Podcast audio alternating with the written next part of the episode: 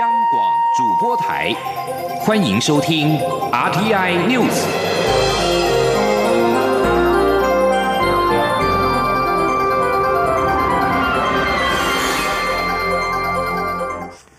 各位好，我是李自立，欢迎收听这一节央广主播台提供给您的 RTI News。大选倒数最后两天，蔡英文总统今天持续由南到北进行车队的扫街。蔡总统今天下午先后在南桃园及北桃园进行车队扫街，受到民众热烈欢迎。四年前，当时一百零一岁的阿嬷邮政金珠曾经祝蔡总统高票当选，今天他也在街头等候。蔡总统的车队特别停下来，邮政金珠则送上了一把蒜，再次祝蔡总统动蒜。记者欧阳梦平的报道。蔡英文总统的全台车队大扫街进入第四天，九号下午开进桃园市，回访北台湾。桃园曾经是蓝营的大票仓，历届市长几乎都是国民党籍。自总统直选以来，蓝军在桃园也都获得比较高的得票率。但现任市长郑文灿在二零一四年上任后积极耕耘，二零一六年总统大选时，蔡英文总统与副总统陈建仁在桃园市拿下过半票数，成功将蓝天翻转为绿地。蔡总统九号下午先后陪同立委候选人蒋捷安、彭俊豪及郑运鹏扫街，市长郑文灿随后也加入扫街的行列。车队行经的沿路气氛热烈，许多民众看到蔡总统都兴奋的又叫又跳，差点冲到马路上。还有许多对向的驾驶也特地摇下车窗，对着蔡总统比出应得配的号次三。在车队抵达民进党南桃园竞选总部时，在场等候的民众瞬间点燃高昂情绪，不断高呼口号。蔡总统与支持者一一握手，短短几公尺的距离寸步难行，必须在国安人员及工作人员的簇拥下才能前进。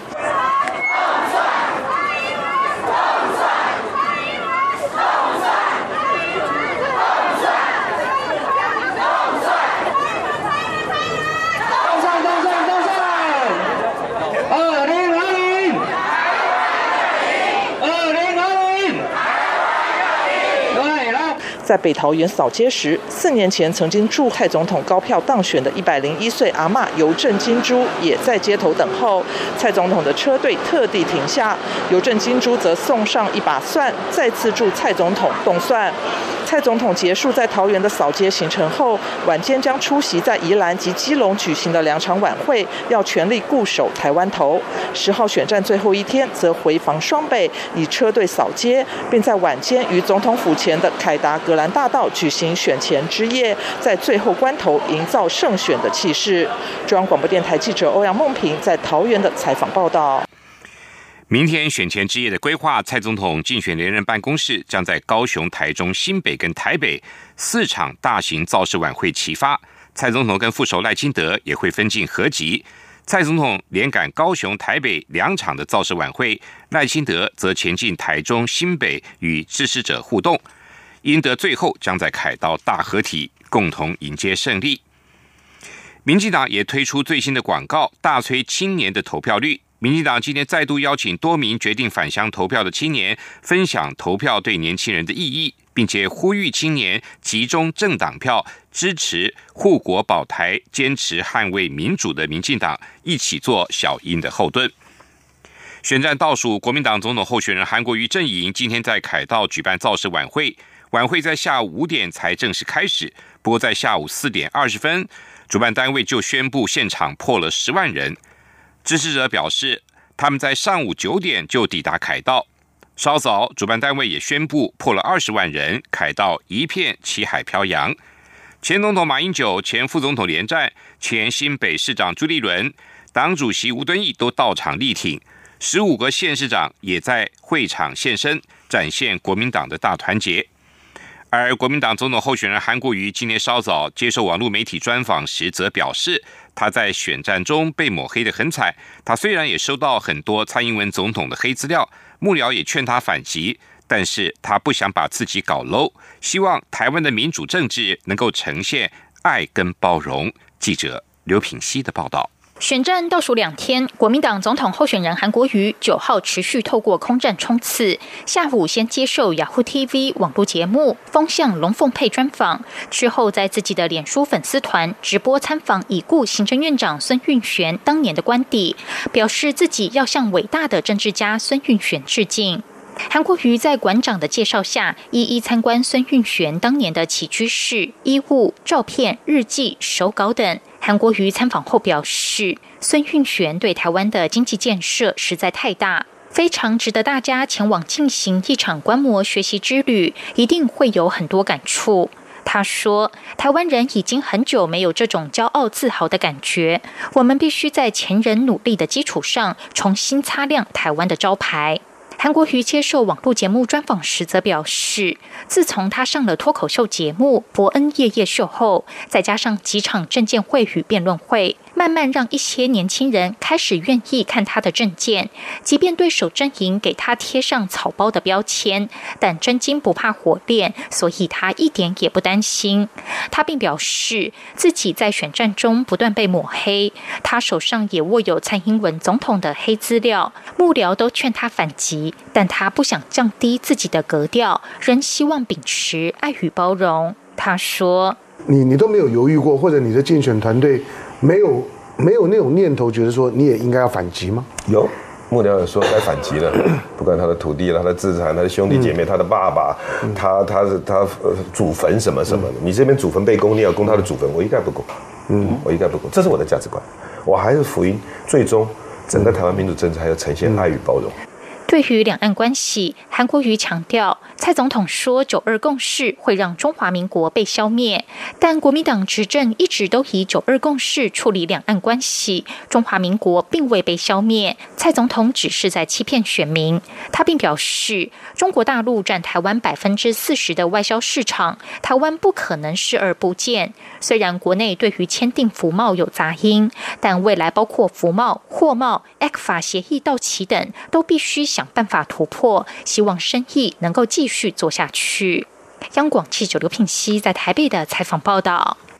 自称是共谍的王立强案出现转折，国民党副秘书长蔡正元公布了视讯，跟英党表示，因为商人孙天群跟他联系，才会和王立强接触。对此，亲民党总统候选人宋楚瑜今天表示，国民党应该把手中的资料有凭有据的拿出来。针对弃韩保送的传闻。宋楚瑜则重申，他只会做一任，如果当选，一定会重新检讨年金改革，绝对不会愁庸。记者王威挺的报道。自称是共谍的王立强案有新发展。澳洲媒体报道，国民党副秘书长蔡正元以威胁利诱的方式要求王立强谎称遭到民进党收买，而蔡正元则公布视讯与英党否认威胁王立强。蔡正元表示，商人孙天群指王立强告诉他，民进党给了王立强一大笔钱，王立强也向孙天群索取金钱，才愿意把真相说清楚，所以才会和王立强联络。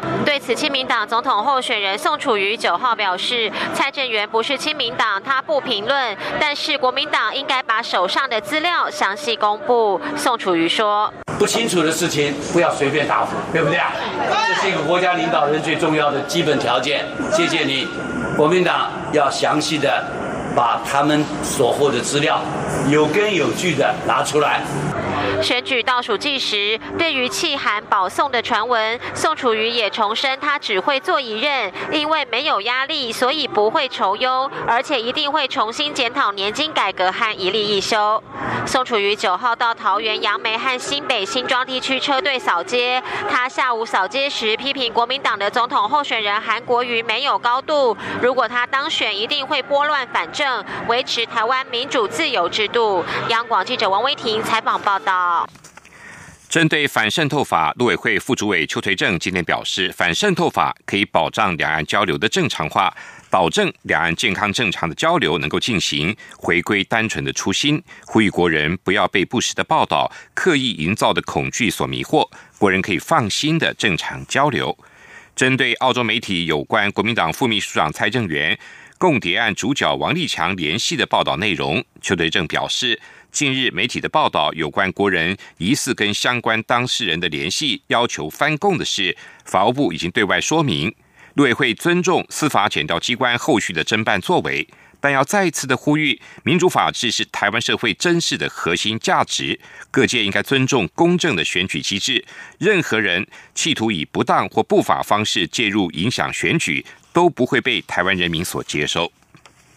世界卫生组织八号表示，中国武汉出现超过五十起肺炎病例的群聚感染。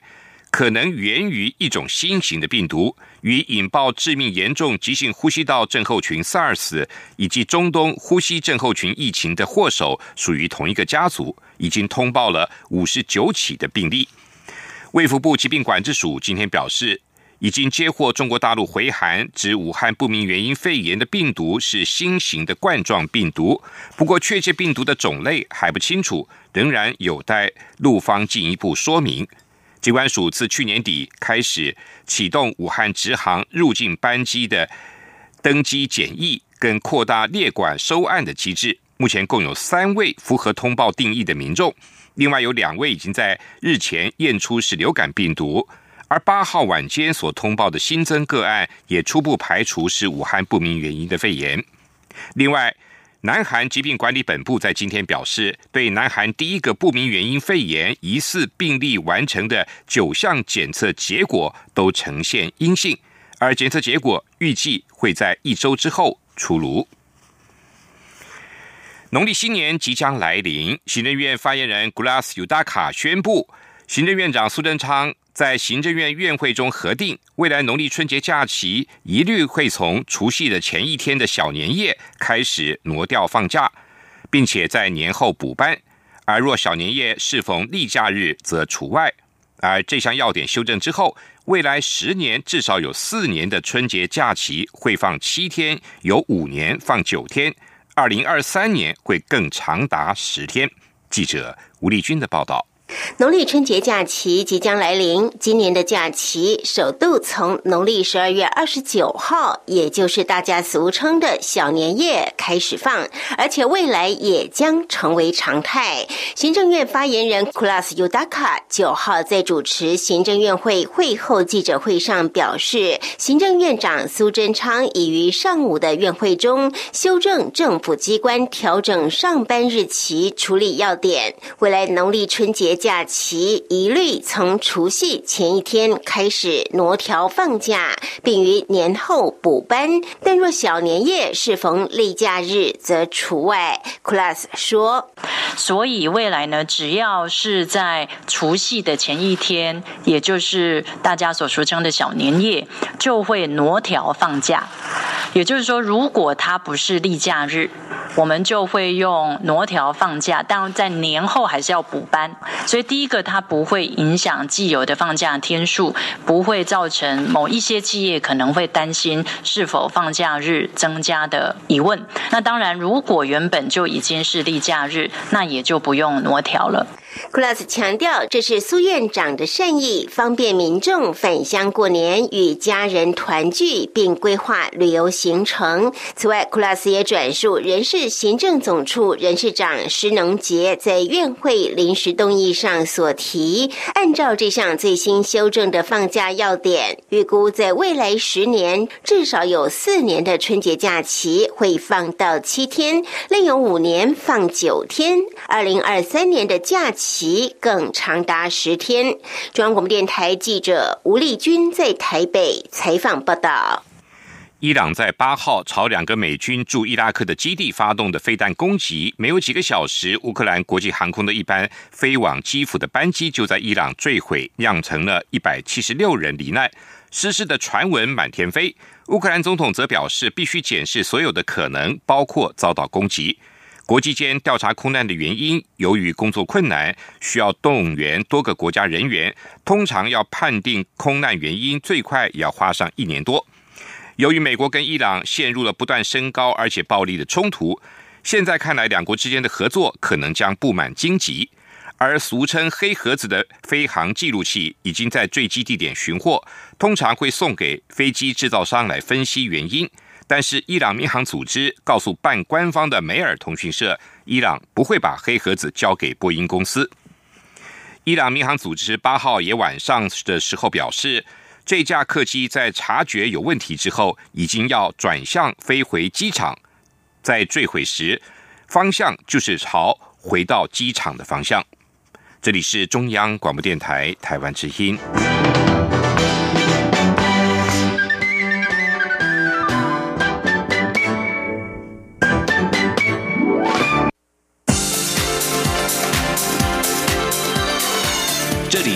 中央广播电台台湾之音，欢迎继续收听新闻。欢迎继续收听新闻。美国总统川普八号表示，伊朗对伊拉克驻有美军基地的发动攻击，并没有造成美国人伤亡，而美军很强大，并准备好应应任何的情况。但美国不希望动武，仍然期盼跟伊朗达成协议，维持和平。由于伊朗的革命卫队圣城部队指挥官苏雷曼尼等人在一月三号在伊拉克遭美国以无人机狙杀，伊朗八号发射了十多枚飞弹攻击美国与联军部队驻扎在伊拉克的基地，以报复美军的行动。但是专家多认为，伊朗对苏雷曼尼之死的这项初步反应还算是节制。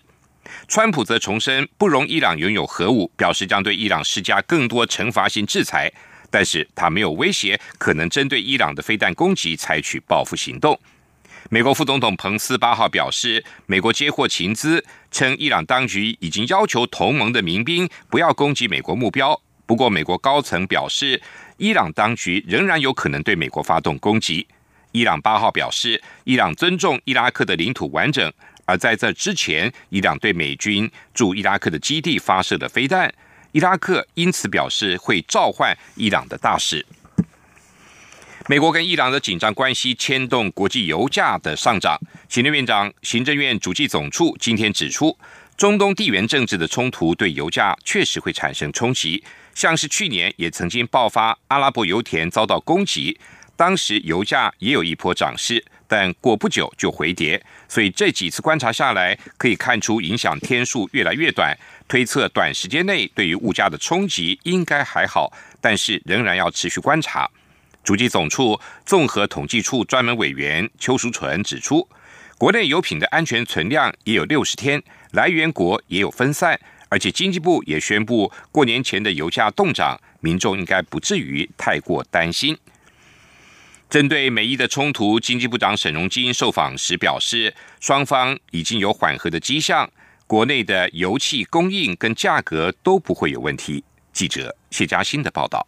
美国与伊朗冲突升温，蔡总统九号亲自召开国安高层会议，针对股汇市、能源供应、侨民安全、台海情势等面向做指示。在能源安全方面，经济部长沈荣金下午受访时指出，这几天看见双方紧张情势已有和缓，且国家安全存量足够，油气供应应不会有问题。他说：“可以看到整个都缓和下来了，而且也看到伊朗那边呢，也不希望把战事把它扩大，所以可以看到从这些相关的掌握到的资讯呢是缓和下来。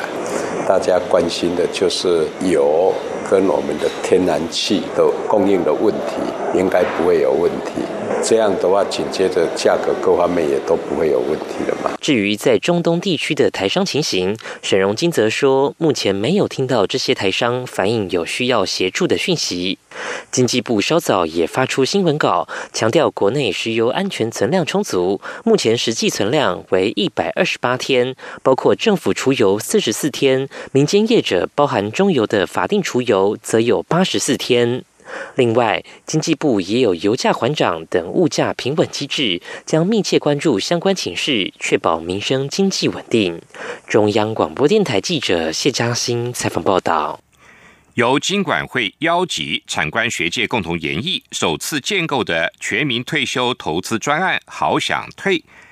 去年吸引了十一点三万人的报名，而在证券公司基富通的执行下。董事长林修明今天透露，今年将会推出“好想退一加一版”，透过基金结合保险方案，进一步的推广国人对于退休理念的观念。记者陈林信宏的报道。首支全民退休基金“好想退”去年推出后，吸引四点一万人定期定额申购。投资人可以依照自己的风险属性，或是选择距离退休时间操作投资。标的由三家投信公司安联、国泰、群益提供。以三个月的基金成效来看，国泰二零四九目标日期组合基金的成效最好，报酬率达到百分之五点五三。其次为国泰二零三九和安联四季成长组合基金，报酬率各有。百分之四点七一和百分之四点六一。至于国泰二零二九和安联四季双收入息组合基金，则都有百分之三多的报酬率。基富通董事长林修明九号指出，去年启动的好想退全民退休投资专案，带动前所未有的退休理财风潮，为基金产业再创下另一个里程碑，且让营运三年的线上基金交易平台基富通业务再创高峰。截至二零一九年底，投资人持有基金规模突破三百亿，达到三百三十七点五亿，较前一年大增近九成。且在宣导退休理财的观念下，定期定额申购金额年增率也有近四成的水准。为了持续宣导民众退休理财的观念，林修明也透露，今年预计在推出“好想退一加一版”，透过结合保险方案，进一步扩大民众对于基金的投资，为自己。存取退休金，林修敏说。好想退一加一，我们现在在规划中间，但是我想不变的就是说，我们还是以公益的心态，我们希望对于退休的议题呢，能够啊，在去年的啊这样子的引起广烈的回响的时候，如何再做的更大更广？所以我们在思考是，除了基金产品以外，是不是啊我们的寿险工会在谈关于相关的退休的一些啊商品，是不是？是有可能在一起来做啊推广。基富通当年是在政策使命下成立的基金交易平台，去年因为推动好想退，客户人数大增，当年度开户数达到六点四万户，累计客户数突破十二万，都较前一年度成长一倍，也让基富通稳居国内最大线上基金交易平台。中央广播电台记者陈林信鸿报道。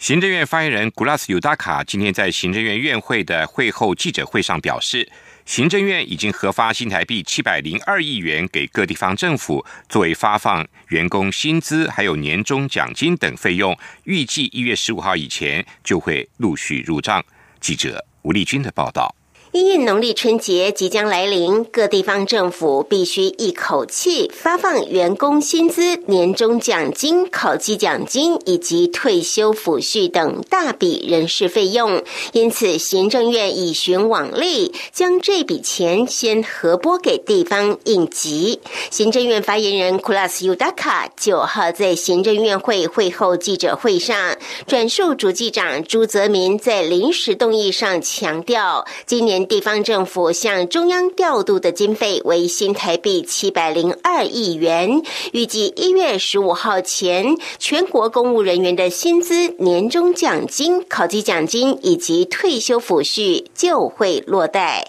Class 说，就是因为农历春节即将要来临，所以行政院已经正式了启动一个农历春节前的地方政府年关资金调度机制，拨给各地方政府七百零。零二亿元，所以呢，在这样的机制运作之下，一月十五号以前，全国各公务机关人员的薪资、年终奖金、考绩奖金，还有退休抚恤等等的人事经费都会入账。Class 也转述朱泽民指出，今年核拨给地方的经费较往年多了三亿多，主因与同仁服务年资增加有关，而这笔钱也绝非地方政府财政困窘。所致，只是地方税收不及入库，因此未来地方税收入库后，仍需按月摊还。中央广播电台记者吴丽君在台北采访报道。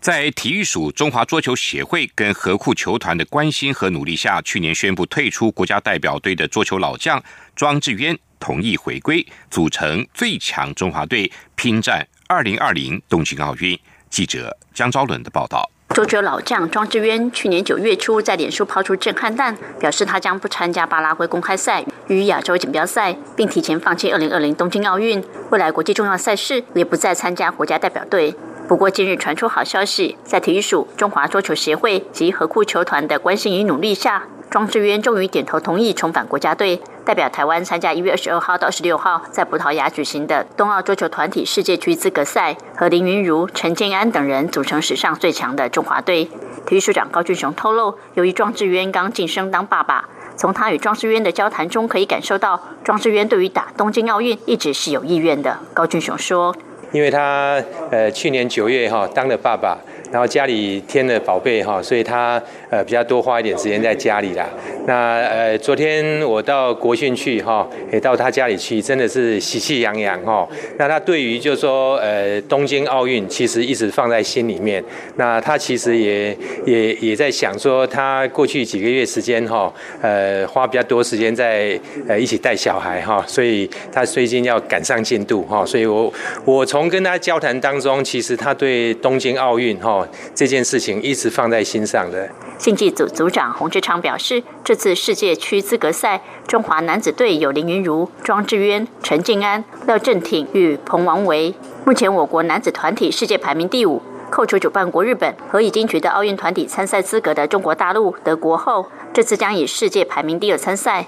本次参赛的中华女子队有郑怡静、陈思雨、郑先知、刘欣颖及苏佩玲。我国女子团体目前世界排名第三。后球主办国日本以及已经取得奥运团体资格的中国大陆后，将以排名第一参加本次赛事。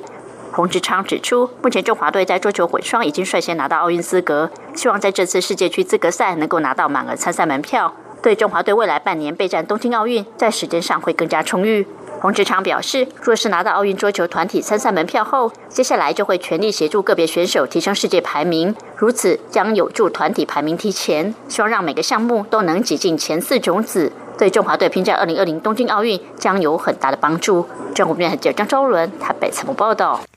继续进行今天的前进新南向，前进新南向。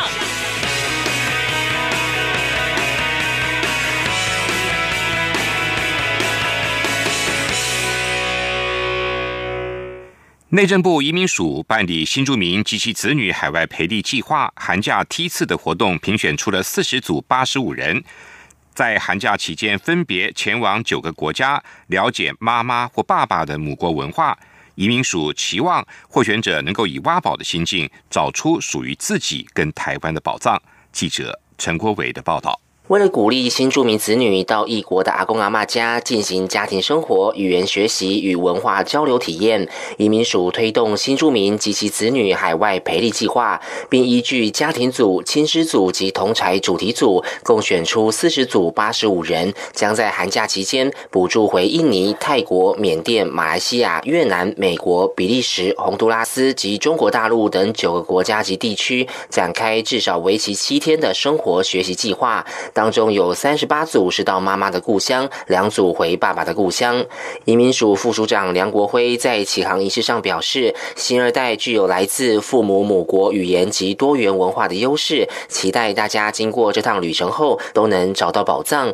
带回令人惊艳的成果。希望透过小朋友回到呃妈妈的母国，能够做文化的交流、文化的深耕啊研究、寻根探讨。那回到台湾以后，能够做呃两国之间的这个文化桥梁。移民署也邀请去年暑假的获选者廖建豪到场分享当时和菲律宾妈妈参与旅程前的准备工作、行程经历以及成果报告的撰写方式。大家会坐在这里，就是因为大家都有规划，然后都有被筛选过了。那我觉得我给大家的建议就是，至少留到一天的时间去感受土地，然后跟家人聊聊天，这是我觉得最重要的部分。移民署预计在四月底举办成果发表会，并将选出五组优选，颁发新台币五千元礼券。到时候也将把成果专辑放在新住民培力发展资讯网，供民众浏览。中央广播电台记者陈国伟台北采访报道。号称南亚最大的南亚旅游展及旅游交易会八号开幕。中华民国观光局新加坡办事处在这场盛会中设立了台湾馆，同时强化与航空公司、邮轮业者的合作，期盼今年印度来台旅客成长百分之二十。南亚旅游展及旅游交易会从八号到十号在印度北方省份的大诺伊达市印度展览中心举行，共有五十多个国家、一百零四个印度城市，超过一千零五十个业者跟观光机构参展。负责印度市场的观光局新加坡办事处也在这个盛会中设立了台湾馆。观光局新加坡办事处主任林信任表示，台湾在印度的旅游市场已经渐渐崭露头角，希望今年印度来台旅客可以成长百分之二十以上。以上新闻由李自力编辑播报，谢谢收听。